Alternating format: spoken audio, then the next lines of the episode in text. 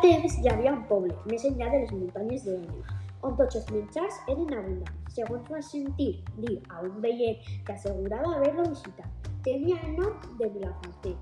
Tan bona era l'aigua i tan fèrtil la terra que els seus habitants obtenien tota classe de collites.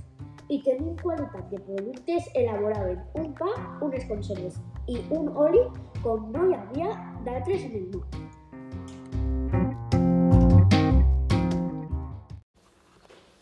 Hola, avui anem a llegir La història de Vilafartera, un llibre de Vicent Massa, de l'editorial El Micalet Galàctic.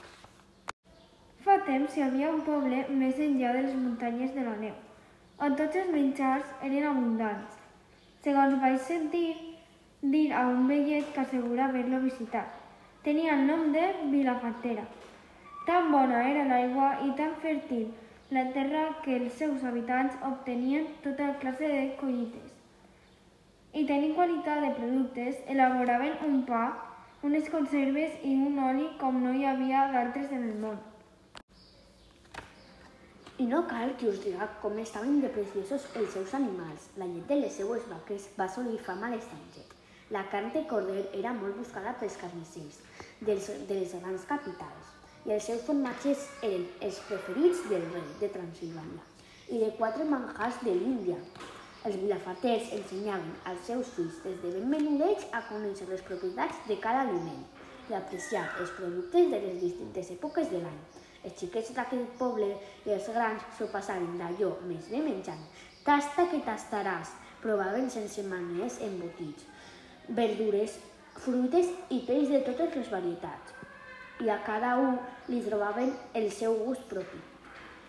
Mireu, li van arribar a ser experts en qüestió de paladars que organitzaven concursos que havien d'endevinar amb els seus ulls tapats els menjars que hi havia en la taula i qui més n'encertara era el campió.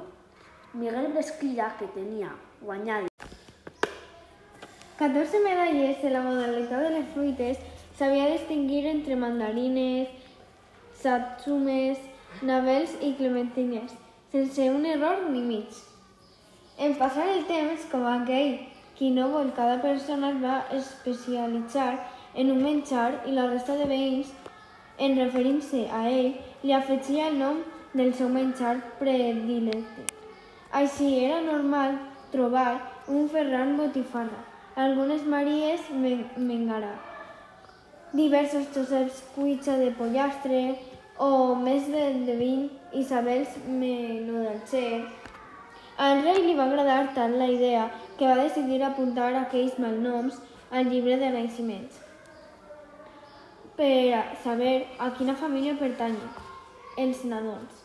Però hi havien haver moltes protestes. El meu fill es dirà meló, deia un pare entusiasmat per aquesta fruita.